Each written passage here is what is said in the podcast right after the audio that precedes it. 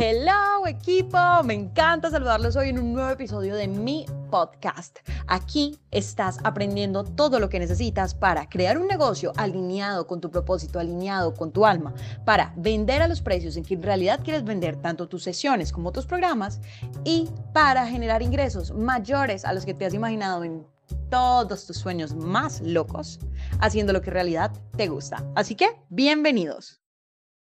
Quiero hablar hoy de, ya que estamos hablando de clientes, quiero hablar hoy del tema de la importancia que tiene tu cliente. Y mira, no solamente me refiero al servicio que estás haciendo, a la calidad del servicio, sino al servicio al cliente. Me he encontrado con algunos proveedores de servicios que me están ofreciendo un servicio a mí, pero el servicio al cliente es muy malo. Es de este estilo, no todos, aclaro, tengo unos excelentes, pero algunos que te responden un millón de años después y cuando te responden es como súper quién sos vos, ni siquiera, o sea, como si no fuera un cliente. Y es que ni siquiera se trata así a la gente que no es un cliente. Y aquí, pues a mí eso me molesta.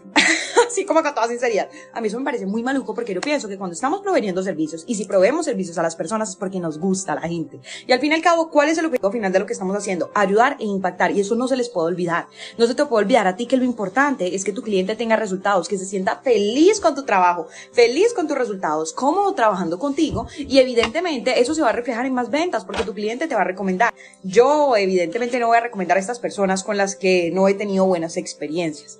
Y yo sí pienso que todo se trata de un compendio entre la calidad del trabajo que estás haciendo, pero también que también te sientes trabajando con el que voy a trabajar cierto tiempo, para mí es importante también que mi cliente se goce el tiempo que trabajamos juntos, que la pase bien. Obviamente es un proceso de crecimiento, pero yo voy a, yo voy a hacerle a mi cliente este tiempo lo más ameno posible. Mis clientes son, son mis amigos, la verdad. O sea, yo los trato como personas, porque somos personas. Evidentemente ellos están invirtiendo en un servicio, así como yo he invertido en diferentes servicios, X, Y, Z pero somos personas y queremos tener una relación humana. Entonces, no se te olvide a ti o a tu equipo de servicio al cliente que nuestros clientes son importantes. Y primero los clientes actuales, después los clientes futuros. Esa frase me encanta.